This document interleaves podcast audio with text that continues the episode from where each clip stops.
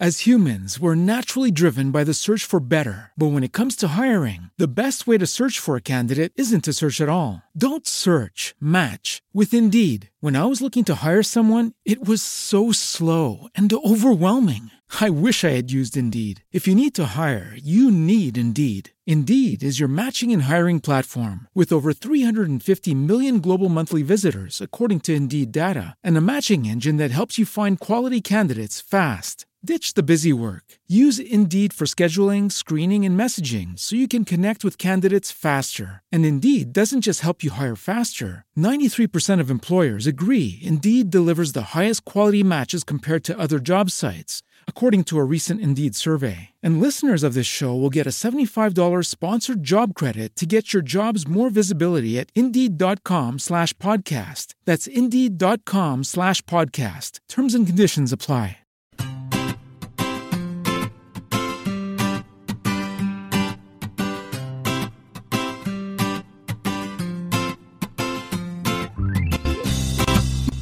Bienvenidos al capítulo 43 de Perspectiva, un podcast de estrategia empresarial donde analizaremos cada semana todas las decisiones y estrategias de las empresas que nos rodean. En el programa de hoy conoceremos la historia de Pibel, aprovechando los rumores de compra por Fitbit. Para ello nos ayudará Roberto Ruiz Sánchez. En las píldoras de la semana veremos cómo las aerolíneas han montado su negocio alrededor de los servicios y comentaremos cómo IKEA ha dado el salto al negocio de segunda mano. Para terminar nos meteremos en la cocina, comentaremos cómo una estrella Michelin influye en el negocio. Si eres de los que te gusta estar informado, no lo dudes, sube el volumen y acompáñame. Yo soy David Isasi y hoy es 5 de diciembre de 2016. ¡Comenzamos!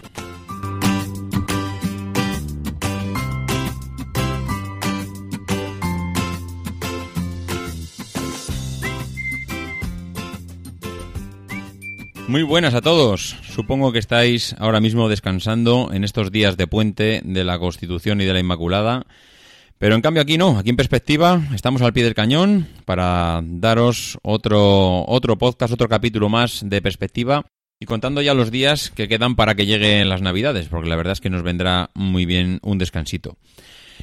Comentar antes de nada el tema de, Telegram, porque esta semana precisamente el capítulo ya veníamos preparándolo eh, a través de Roberto, que quería, nos propuso hacer un audio sobre la historia de la empresa y cómo ha sido su evolución. Y precisamente, pues eh, nos ha pillado un poco de sorpresa esta noticia de la, de la compra de, de, Pibel por parte de Fitbit. Y bueno, pues eh, aprovechemos un poco que, que Pisuerga pasa por Valladolid y, eh, y comentamos esta semana pues lo que ha sido todo que si además queréis hacer un pequeño, bueno, una pequeña entradilla, y, más que entradilla, pues podéis escuchar el, el Emilcar Daily de hoy, que Emilio hace un resumen bastante, bastante amplio de lo que ha sido la compra y por otra parte bastante acertado. Y sin más retraso, pues nos metemos con la primera píldora. La primera píldora de esta semana viene de la mano de las aerolíneas, porque veíamos en una noticia que salía hace pocos días, como eh, este, este año 2006 las aerolíneas van a ingresar más de 63.000 millones de, de euros por la venta de servicios complementarios.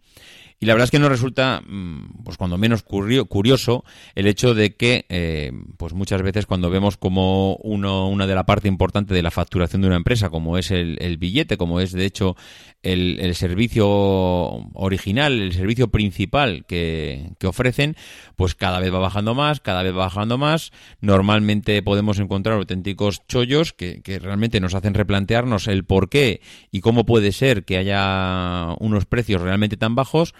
Y luego vemos estas noticias y luego también pues lo añadimos a nuestra experiencia en los viajes. Y esto, pues al final eh, te das cuenta que, todo acaba cuadrando. Es normal que facturen eh, 63.000 millones de euros en servicios complementarios, como puede ser, pues bueno, el, el hecho de, tener un poco más de equipaje extra, el hecho de la venta de productos a bordo, el hecho de poder elegir el, el asiento en la situación que te interese, el hecho de tener un embarque premium, el hecho, bueno, etcétera, etcétera. Hay un montón de extras, de servicios complementarios que hoy en día, pues las, las aerolíneas están facturando. Eh, esto podía parecer que lo venían haciendo siempre, pero los datos dicen que no.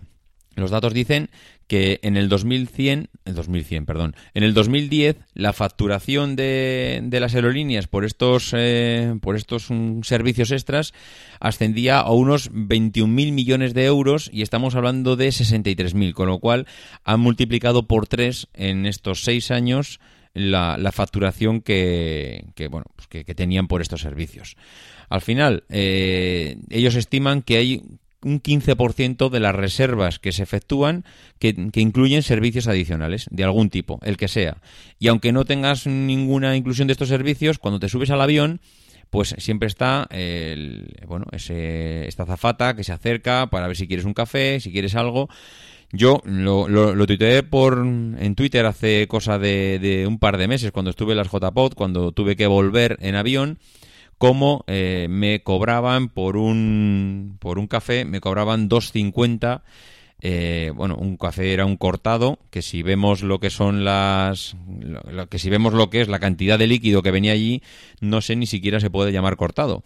Bueno, pues 2.50 era la cifra que ascendía esa nota es increíble porque realmente están facturando mm, pues más del doble de lo que nos puede costar un, café en bueno en una cafetería que normalmente ya en una cafetería nos parece caro cuando nos cobran 1,20 1,50 eh, pues aquí nos están facturando nos están cobrando el doble de, de lo que estamos normalmente pagando. Mm, ellos dicen que lo que más se demanda habitualmente pues es eso precisamente la venta a bordo de alimentos y bebidas Después está la facturación por equipaje, después está la asignación de los asientos premium y, luego, por último, las ofertas por embarque prioritario. Al final, pues eh, este negocio que empezó en su día de facturar mm, por servicios complementarios, atrayendo por un bajo precio el servicio principal, que yo diría que la que empezó a hacer esto, mm, y no recuerdo otra que no sea que no sea HP con las impresoras, yo creo que todos recordamos cómo el precio de la impresora mm, puede rondar, una impresora muy sencillita, evidentemente, los 30-60 euros, y cómo el precio de la tinta puede ser tan extremadamente caro incluso como ahora, como se les está fastidiando el negocio, incluso están metiendo actualizaciones en las impresoras para que solo funcionen con su tinta, porque evidentemente si ha proliferado en el mercado todas estas tiendas que te venden tinta alternativa a, la marca original, pues eh, a ellos se les fastidia, se les fastidia este negocio y han, han, intentado meter mediante actualización por software el que la impresora se bloquee si no le metes el cartucho original. Bueno, esto que en su día lo empezó a hacer HP, hoy en día ya no es extraño verlo en cualquier empresa. Ya quien más, quien menos, pues está, está atrayendo a los clientes, rebajando el servicio por su producto principal y en cambio están subiendo todos los extras que rodean este servicio. Esto no está ni mal ni bien, simplemente saber que muchas empresas pues utilizan esta estrategia para atraer a los clientes. La otra noticia de la semana viene de la mano de IKEA y es que parece ser que la compañía sueca pues está replanteando el cómo puede hacer para eh, aumentar las ventas y mejorar el negocio y aumentar los ingresos. Eh, la noticia viene porque realmente sorprende que una compañía, una multinacional como IKEA, se meta en el negocio de la segunda mano. Que al final el negocio de la segunda mano pues estaba prácticamente destinado a los usuarios finales que intercambiaban eh, los productos mediante aplicaciones o mediante una página web y en cambio, pues parece ser que la necesidad de IKEA, de de aumentar las ventas, pues es tal que ha visto que aquí hay un negocio y que puede y que puede meterle mano y que puede plantarse iba a decir plantarse eh, momentáneamente porque realmente ellos lo que lo que van a hacer es eh, abrir mm, hacer una prueba piloto a ver qué tal les va pero seguramente esto no viene de la noche a la mañana. Ya se habrán hecho un estudio bastante amplio de lo que les va a suponer esto y hacia dónde quieren encaminarse. De hecho, pues ellos únicamente dicen que para que bueno, que prevén comprar y vender unos 600 artículos durante la primera fase de proyecto, es decir, prácticamente nada, porque 600 artículos se venden eh, se venden con la mirada y ellos lo que dicen es que eh, bueno, van a comprar los muebles usados y los van a revender en sus tiendas.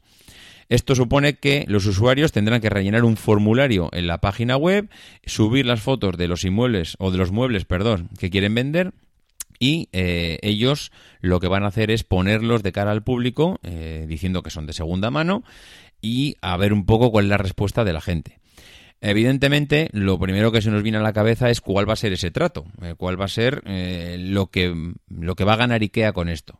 Bueno, IKEA dice que, que lo que van a hacer es tasar los muebles mm, y te van a decir lo que vale ese mueble. Es decir, no vas a ser tú el que le pongas precio, sino que van a ser ellos lo que los que le van a poner el precio a tu mueble.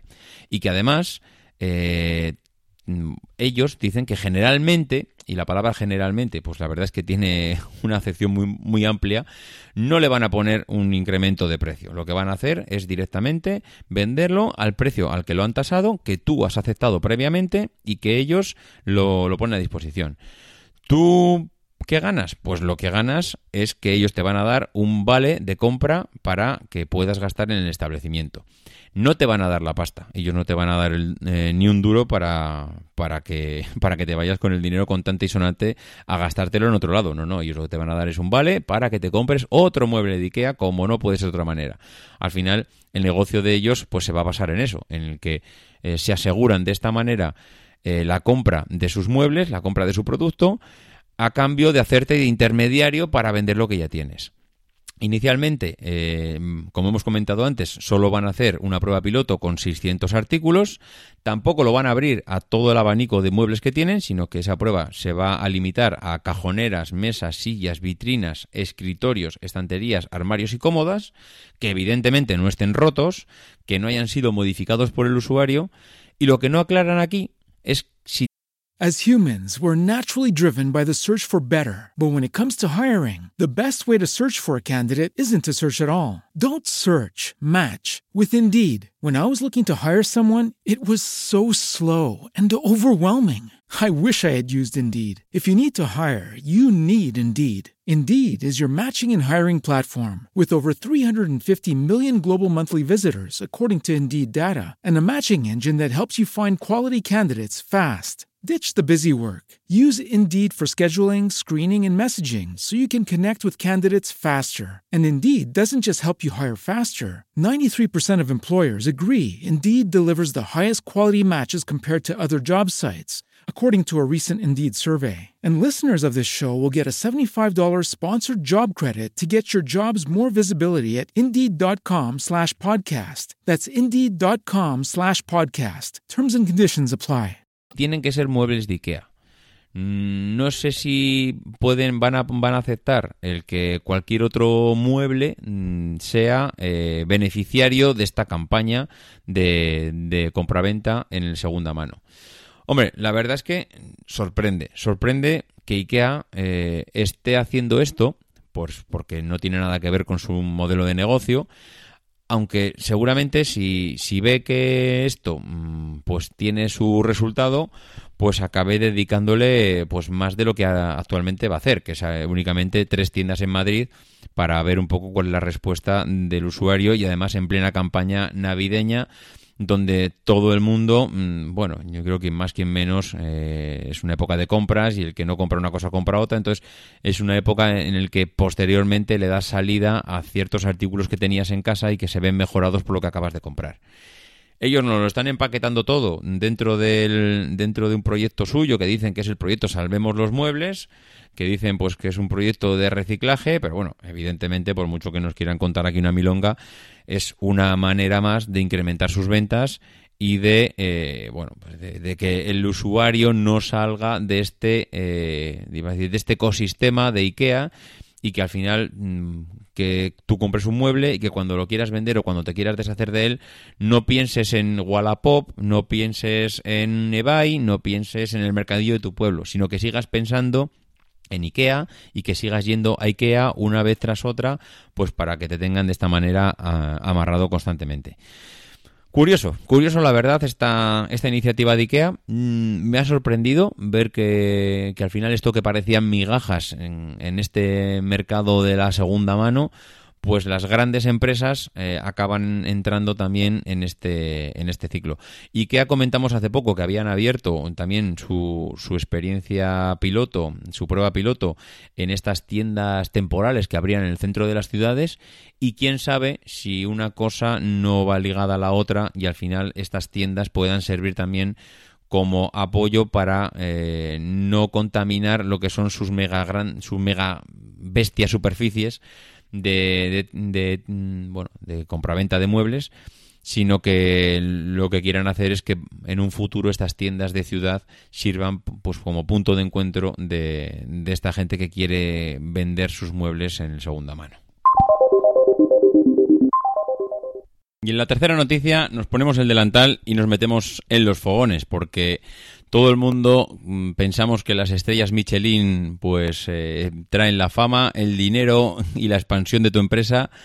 Y hemos visto esta semana en prensa cómo hay empresarios a los que la estrella Michelin les ha supuesto, pues, un, no sé si decir un quebradero de cabeza, pero sí, bueno, una vuelta de tuerca a su negocio porque al final, pues quieras o no quieras, eh, lo que es el, prestigio y la fama, pues al final trae, bueno, trae que a tu negocio se ve afectado, trae pues unos giros que muchas veces pues son en cierta manera casi obligados, porque el mercado te obliga, ¿no? Al final eh, tenemos aquí el ejemplo de Ricardo Saz y José Antonio Aparicio, que son la cara de Kabuki, que es un restaurante japonés, que seguramente muchos conoceréis o bien por las noticias o bien por lo que por, porque lo habéis encontrado en algún aeropuerto o alguna cosa similar y que bueno pues eh, han eh, declarado en una entrevista que lo que para ellos fue en su en su negocio la influencia de la estrella Michelin pues que no fue oro todo lo que reluce y que lo han pasado realmente complicado porque al final se vieron metidos en una vorágine que es difícil, es difícil, bueno, muchas veces de, superar, ¿no? Al final, ¿qué, pasa en un negocio como estos? Pues lo que pasa es que si tú ya eh, tienes un cierto prestigio cuando te llega la estrella Michelin, y evidentemente tienes que tenerlo, porque una estrella Michelin no te llega de la noche a la mañana, no llueve del cielo, sino que tienes que tener ya un recorrido ganado. Ellos dicen que les costó nueve años entrar en el mundo Michelin y que para entonces, ya en el 2009, ya, había, ya llenaban el restaurante todos los días. Es decir, eh, su negocio ya iba viento en popa, tenían un negocio de a unos 100 euros el menú, que para ellos, mm, ellos hablan de un nivel medio alto, seguramente lo establecerían más en el nivel, en el rango medio que en el nivel alto, aunque normalmente a nosotros nos pueda parecer un coste altísimo los 100 euros, 100 euros en este tipo de restaurantes de guías Michelin pues se puede decir que no es que no es un precio excesivamente excesivamente caro. Eh, pero claro, ellos dicen que bueno, pues que entrar en esta en esta dinámica, pues te planteas dos cosas: o mantienes los precios, o una vez que te llega la estrella Michelin, pues dices no, no, ahora intento aprovecharme de esto y empiezo a empiezo a subir precios. Ellos dicen que optaron por la primera opción, es decir, mantenemos los precios y el y por mucho que que nos, nos hayan galardonado ahora con un premio de este tipo, pues eh, lo vamos a utilizar para expandirnos, para aumentar el número de restaurantes que tenemos por el mundo, en lugar de aprovecharnos para el, subir los precios en este restaurante y disminuir la clientela. Al final es una estrategia como otra cualquiera. Opto por subir precios o aprovecho para expandirme. Ellos optaron por, por la expansión. Vale, eh, a partir de este momento, ¿qué pasa? Pues mm, ellos dicen que la filosofía de ellos no es invertir más en función de los premios, sino por mejorar, por seguir creciendo, por dar mejor servicio a los clientes. Ellos hablan de que tienen unos clientes muy fieles, que alrededor del 70% de la clientela es clientela muy fiel, y que lo que están haciendo es, a pesar de que podrían tener menos cocineros en la cocina para dar ese mismo servicio, lo que hacen es tener siempre más cocineros, unos 6-7 cocineros extras para que estén en periodo de formación y una vez que estos cocineros han aprendido lo que supone trabajar en este restaurante y el servicio que requiere tener una estrella, Michelin, pues eh, sacarlos fuera, sacarlos fuera a, este, a estos otros restaurantes que están, eh, que son de nueva formación y que están creciendo. Bueno, pues eh, a esto ellos le dedican un 10% del presupuesto, un 10% que dedican a formación y para, eh, digamos, apalancar esa política de expansión que, que, bueno, que se han planteado como, como, bueno, iba a decir, como un pilar de, negocio en, en, la casa. Y es que además, eh, otra de las políticas que tienen es que nunca han tenido mileuristas. Ellos dicen que, bueno, que aunque fue una quijotada, pues que en plena crisis le subieron entre un 5 y un 6% a, a las personas que estaban trabajando. Es decir, una manera de demostrar que nosotros no vamos a aprovechar la crisis para aprovecharnos de nuestros empleados, sino todo lo contrario. En plena crisis, eh, eh, lo que hacemos es no solo no, no subimos los precios, sino que lo que hicieron es bajar un poco el precio, subieron el servicio y aumentaron el, eh, el sueldo de los empleados. Con lo cual, como política de crecimiento, desde luego, mm, es para quitarse el sombrero, si realmente son capaces de hacer esto en plena crisis. ¿Qué es lo que han optado, como hemos comentado antes? Pues por la expansión. ¿Cómo han optado como, cómo han política, qué política han adoptado para esa expansión? Pues eh, en vez de utilizar eh, en vez de utilizar la fórmula de comprar locales para meter el negocio dentro de ese local, lo que han hecho es, no, no, eh, evitamos este riesgo, que para nosotros supone un riesgo muy alto, el comprar un local y si el negocio me va mal, a ver cómo me voy yo de ese local me va a obligar a, tomar medidas muy fuertes que no quisiera tomar porque me contamina mi otra parte del negocio, pero que al final me veo obligado porque mm, si tengo ese local propio tengo que sacarlo adelante sí o sí, ellos dijeron que esa política la rechazaban y que lo que iban a hacer es alquilar. Alquilar, eh, implantarse en hoteles o en, en, centros que más o menos mantuviesen la línea de prestigio que, les, que, bueno, que su empresa requería y, lo que hacen es, bueno, yo monto este restaurante de cocina japonesa con estrellas Michelin en tu, en tu local, en tu hotel, lo cual a ti te supone un prestigio y a mí me supone eh, un, bueno, una especie de eh, ahorro eh, en lo que es toda la parte del local. Evidentemente, esto les ha ido bastante bien porque no solo se han implantado en, hoteles como, el Wellington, sino que también se han implantado en aeropuertos como en Adolfo Suárez, como también eh, parece ser que van a abrir otro en el Hilton de Madrid y que en breve pues parece que también tienen una asociación con Kiker Sola en los hoteles Roommate en Málaga. Bueno, pues eh, esto, que parece una tontería, a ellos, eh, ellos lo tachan pues como un quebradero de cabeza, porque al final dicen, nosotros ya llenábamos el hotel, ahí va el hotel, perdón, ya llenábamos el restaurante, ya teníamos un, negocio creciente, ya teníamos un negocio de, de comida que, suponía, un, una, suponía situarse en la gama media alta de, de los restaurantes a un, un coste de cubierto de unos 100 euros y ellos no necesitaban esa estrella Michelin. Evidentemente todo cocinero quiere tener un galardón y quieren tener un prestigio. Pero a nivel mm, financiero, a nivel económico para tu empresa, no era necesario tenerlo. Les vino llovido del cielo, evidentemente, pues con el esfuerzo y el sacrificio que supone.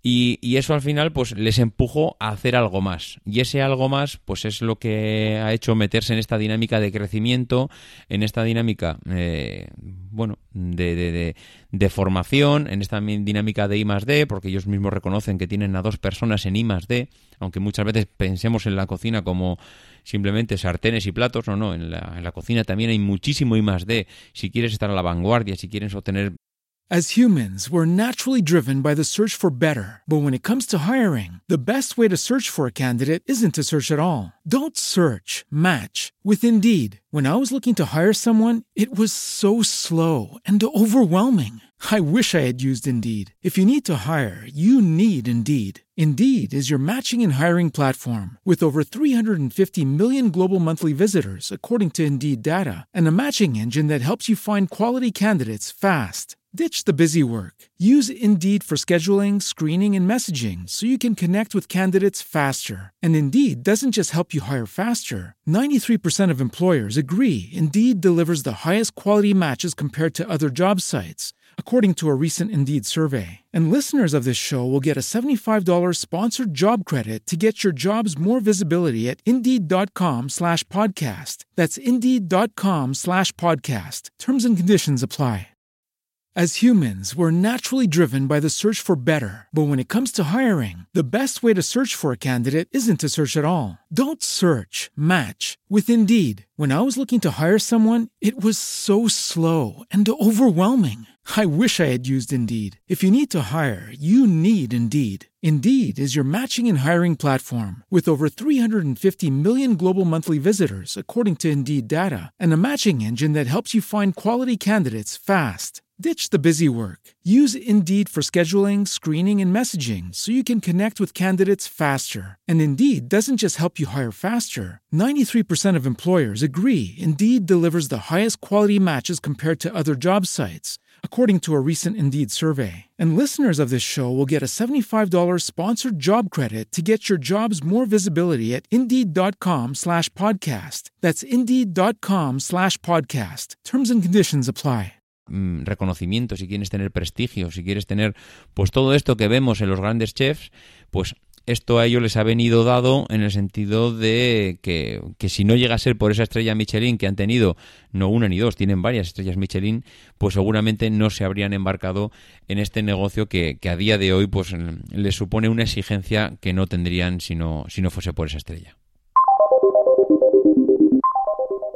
Como cierre del podcast, pues hablaremos de, ahora hablaremos de Pibel. Pibel, esta empresa de relojes inteligentes, de smartwatch, que ya lleva bastantes años entre nosotros, que fue pionera en el negocio, que fue la que abrió la, caja de los truenos en cuanto a ir a la vanguardia de formas de hacer, en cuanto a financiación y, seguramente en, en, lo que es como un, bueno, un accesorio de comunicación con el móvil y que hemos podido saber esta semana que, bueno, pues que parece ser que han dicho que hasta aquí, han dicho que ya no podemos estirar más el negocio, no podemos, eh, por así decirlo, ver un futuro a la empresa sin que eso suponga eh, un endeudamiento mucho mayor del que, del que actualmente tienen y entonces han optado, pues bueno, pues con, bueno, han optado finalmente porque no es la primera oferta que tenían, han tenido ofertas muchísimo más jugosas que la que realmente han aceptado. Realmente la oferta que han aceptado es prácticamente calderilla, es prácticamente cambiar cromos uno por otro.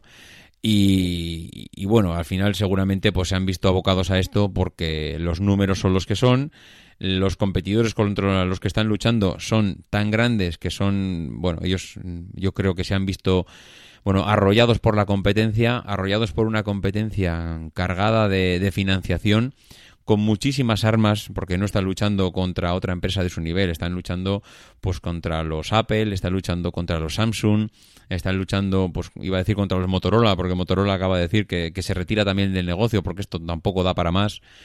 Entonces, claro, cuando estás luchando contra, contra estas eh, multinacionales, contra estas, iba a decir, contra estos monstruos, es muy difícil, muy difícil, a no ser que tengas algo eh, que ellos no tienen, de plantarles cara. Eh, esto es un resumen rápido de, una de la entradilla de lo que vamos a escuchar ahora. Lo que vamos a escuchar ahora es a, Roberto eh, pues, explicarnos cómo ha sido toda la historia de Pibel.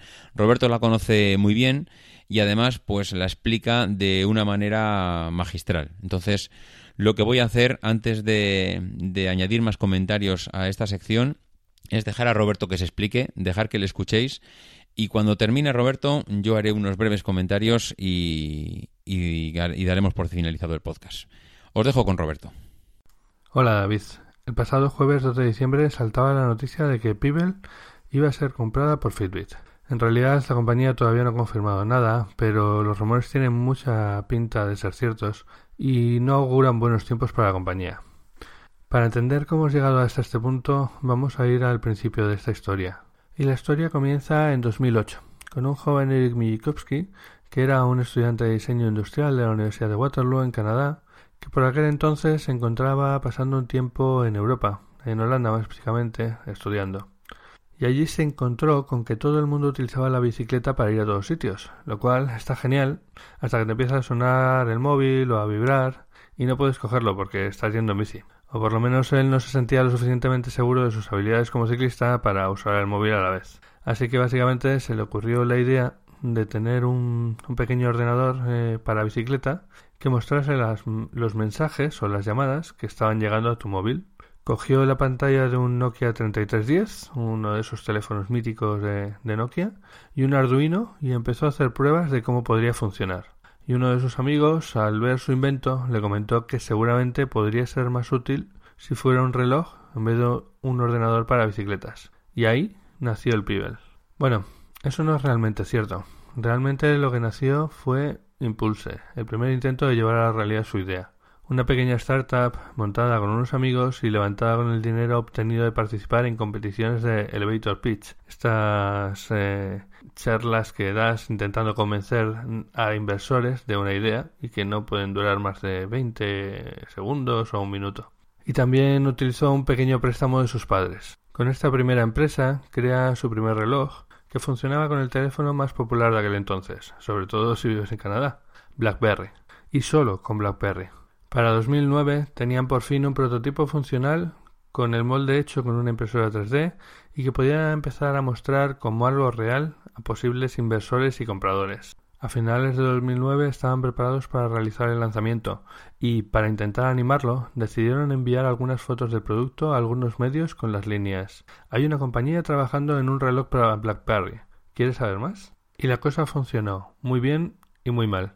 Consiguieron titulares en algunos de los blogs más importantes sobre BlackBerry con títulos como El reloj de BlackBerry es real, lo que llevó a que incluso la NBC llegase a preguntar al CEO de BlackBerry qué opinaba sobre el reloj que estaban desarrollando. El problema es que eh, todo el mundo pensaba que el reloj lo estaba desarrollando BlackBerry y no una pequeña compañía de Canadá. En ese momento la compañía todavía estaba ubicada en el garaje de Eric, lo que obviamente no era el mejor sitio para montar una línea de ensamblaje de relojes, Así que los domingos se colaban en la universidad de la que se habían graduado hacía poco y montaban una improvisada línea de producción con la que hicieron sus primeros 500 relojes. Se trataba de un producto muy artesanal y muy todavía en una fase muy alfa, que mostraba notificaciones, pero que para ser un reloj ni siquiera mostraba la hora todavía. Y es el propio padre de Eric el primero en quejarse por mail a su hijo, diciéndole que no puede hacer un reloj que no muestre la hora. Esta primera versión tenía una pantalla LCD y la batería le duraba unas 24 horas. Pero tenía magia y conectaba con la gente como pocas cosas pueden hacerlo. Eric comenta que prácticamente todos los que compraron aquel reloj le escribieron dándole feedback sobre lo que les gustaba y lo que no. Esta relación tan cercana con su comunidad ha sido una seña que siempre ha acompañado a la compañía.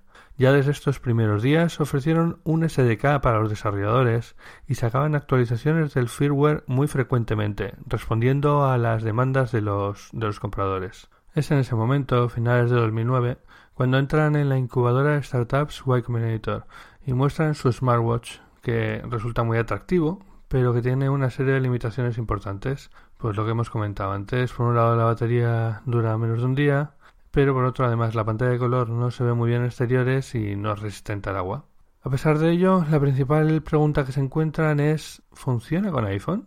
Lo cual les cierra muchas puertas. Por suerte, a mediados de 2011, iOS 5 aparece en el mercado, dando la posibilidad de ejecutar una aplicación en background mientras mantiene la comunicación con un accesorio Bluetooth. Y ahora sí, aquí en este punto es donde nació el Pibel. Así que volvieron a la mesa de diseño con todo lo aprendido y crearon lo que sería la primera versión de los relojes Pibel. Con este producto bajo el brazo, acudieron a todos los fondos de capital riesgo e inversores que pudieron, y no encontraron a ninguno interesado en financiarle su idea. Ante esta situación acudieron en busca de consejo a Paul Graham, de Y Combinator, que les preguntó si podrían convertir la empresa en una empresa de software. Le contestaron que no lo veían posible, que ellos lo que querían era hacer un hardware, un, un reloj, pero que habían oído hablar de una web llamada Kickstarter, y después de que le explicaran lo que era, le pareció una buena idea. Después de esto pasaron un mes preparando la campaña de Kickstarter y haciendo el vídeo de presentación de una forma muy artesanal, con empleados y amigos, básicamente. Por cierto, recordáis que Eric lo que quería hacer era un ordenador para bicicletas. En ese vídeo se puede ver el pibe montado en la bicicleta haciendo esa función. Y desde entonces, en todos los vídeos de presentación de los relojes que han presentado, Siempre ha aparecido gente usando el Pibel mientras anda en bicicleta. Hi Kickstarter, my name is Eric. This is my smartphone. And this is my Pebble. El 11 de abril de 2012 se lanza por fin la campaña de Kickstarter, y es una auténtica locura. Se habían puesto un objetivo de 100.000 dólares con la intención de hacer unos mil relojes, y obtuvieron esa cantidad en solo las dos primeras horas del Kickstarter. Para cuando acabó, después de 30 días, habían recaudado más de 10 millones de dólares, convirtiéndose en el proyecto de Kickstarter que más había recaudado hasta la fecha. Pero no basta con tener una campaña de Kickstarter exitosa, y, tras la alegría por conseguir el dinero para hacer realidad su idea, llega el momento de trabajar en ella. Para eso Eric y algunos de sus ingenieros viajan a Asia y viven prácticamente al lado de la fábrica, controlando de primera mano los avances en la fabricación de su producto y buscando mejorar las capacidades del mismo.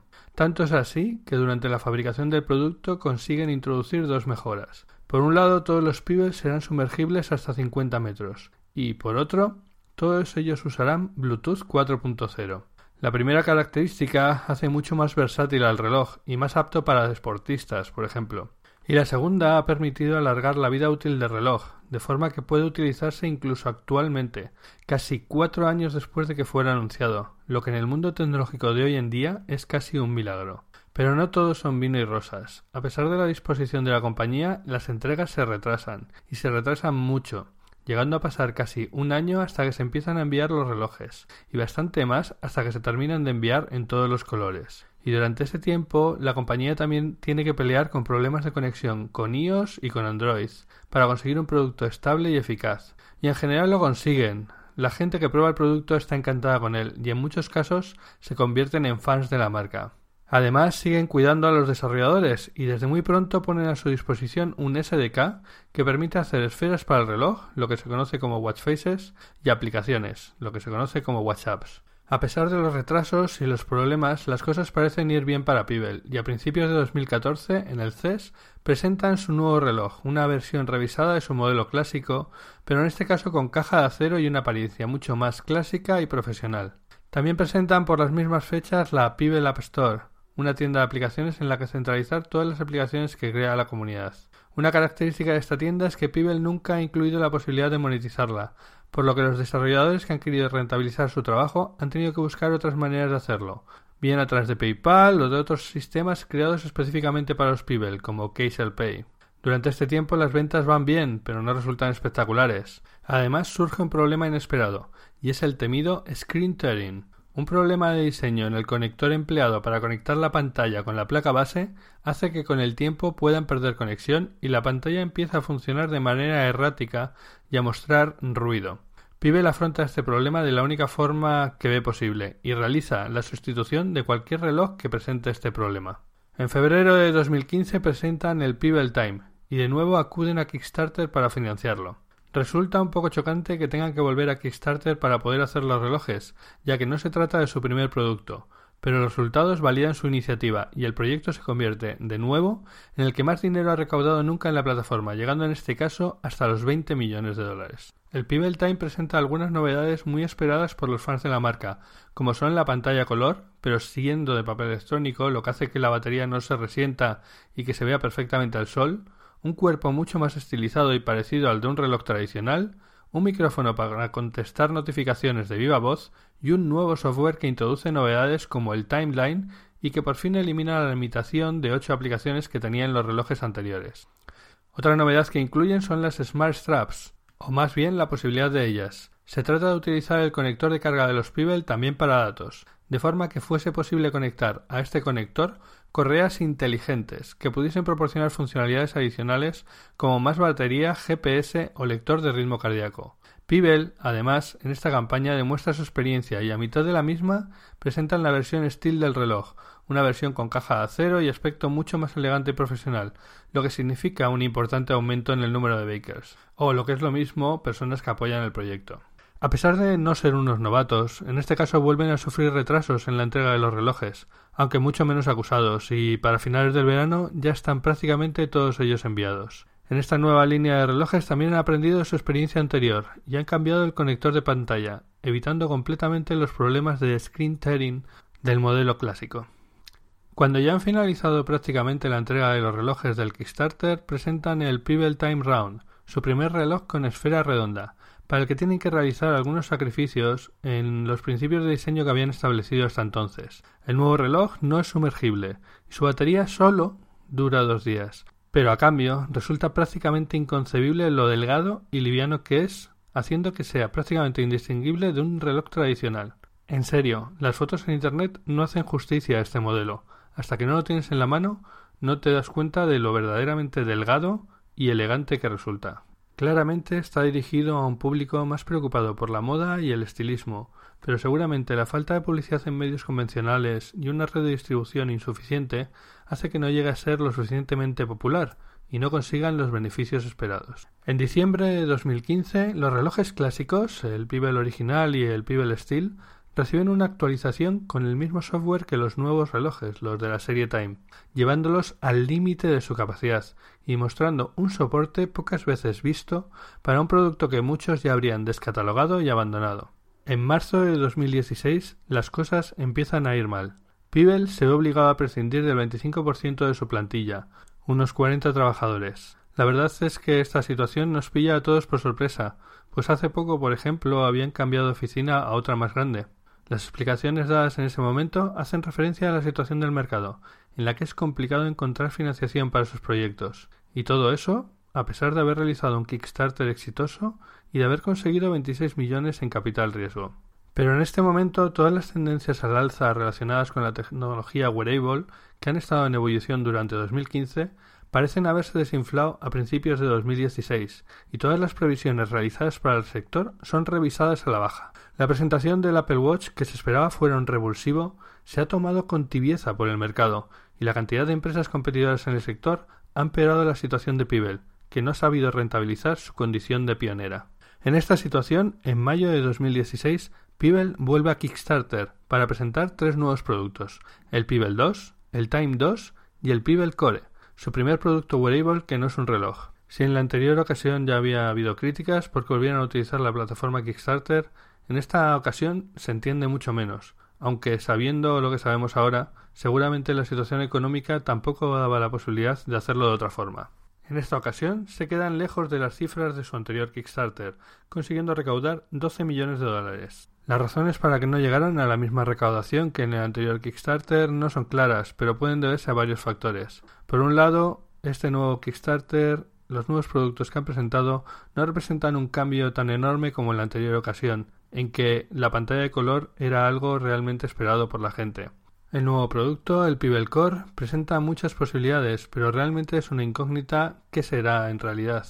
Y por último, puede haber cierta sensación de hartazgo, de repetición, de no estar en el lugar adecuado en Kickstarter a estas alturas. De hecho, durante esta campaña no hay ningún anuncio importante a mitad de la misma y en general eh, la participación de Pibel resulta bastante inexistente, por lo que no hay grandes saltos en la recaudación. Bueno, pues yo la verdad es que poco puedo añadir porque Roberto no ha podido explicarlo mejor.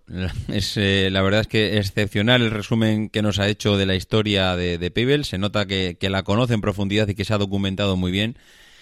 Y yo solo voy a añadir una cosa, y es que mm, me da la sensación de que el CEO de Pibel creyó que iba a ser el nuevo Steve Jobs, creyó que podría ser el nuevo Mark Zuckerberg y me da la sensación que cuando le pusieron encima de la mesa eh, tanto dinero en su día, pues pensó que realmente la empresa mm, podría valer eso y mucho más y quiso pues sacar la empresa adelante él, eh, lo cual me parece perfecto, me parece que, que es legítimo. Pero viéndolo ahora en perspectiva, pues mm, la sensación que tenemos todos es que, primero lo que decía Roberto, eh, es verdad que mm, parece que Pibel podía haber sido comprada por una empresa de relojes tradicionales y, eso hubiese sido una salida maravillosa para Pibel. Segundo, parece ser que el negocio tan floreciente de los smartwatch mm, no, no lo ha sido tanto. Eh, al final yo creo que este es un mercado que tiene copado Apple en exclusividad, pues por lo mismo que decía Emilio en su daily, pues porque tiene ya su ecosistema montado y todas las piezas encajan en su puzzle y forma todo un engranaje perfecto. Pero que fuera de ese ecosistema, la eclosión de los smartwatch mm, todavía no ha llegado. Eh, tengo la sensación de que es un producto que a nivel global está verde porque creo que le faltan funcionalidades. Eh, yo he de decir que tengo un Apple Watch, a mí me encanta el, reloj, creo que ahora mismo el día que me lo deja en casa lo echo muchísimo de menos, pero la sensación es de que esto es un 20% de lo que puede llegar a ser de verdad, de verdad y, que, y que realmente la funcionalidad, la, la killer feature está todavía por, por salir. Mm, tiene que haber algo más que podamos hacer con estos relojes de lo que podemos hacer actualmente. A Pibel eh, yo creo que le ha venido grande todo le ha venido grande, si habéis escuchado atentamente la historia de Roberto, eh, le ha venido grande eh, los medios que tenían para sacar adelante este negocio. Le ha venido grande la capacidad económica de la empresa. No puedes estar pidiéndole siempre a, un tercero que te financie un proyecto. Mm, en fin, no sé, la sensación que tenemos todos es que pudo ser más, pero que no ha podido ser más y no ha podido ser más porque realmente estaban luchando contra auténticos monstruos que esos mismos monstruos no han sido capaces posteriormente de, hacer nada. Y si ellos mismos no han sido capaces de sacar un proyecto como este adelante, pues realmente con las armas que luchaba Pibel, pues eh, es mm, bueno, era prácticamente imposible, imposible hacerle frente. Y bueno, pues, pues nada más. Hasta aquí el programa de esta semana. Muchísimas gracias a todos por haber llegado hasta el final, escuchándonos. Muchísimas gracias a Roberto por hacer ese magnífico resumen. Yo creo que del grupo de Telegram están saliendo unos debates maravillosos. Os animo a los que no hayáis entrado al grupo a que entréis, porque realmente se están comentando unas cosas que, que yo creo que son enriquecedoras para todos. Y como todas las semanas, pues oye, mm, dar las gracias a los que hacéis las reseñas, que ya sabéis que me gusta agradecerlo. Gracias a mi querinos 10 por la reseña que ha hecho, gracias a JL Grande, gracias a Nan0507 y, y gracias a Jararock. Y, y bueno, pues como siempre, nos vemos la semana que viene y no dejéis de intentar ser uno de esos locos que hace lo imposible por cambiar el mundo. Because the people who are crazy enough to think they can change the are the ones who do.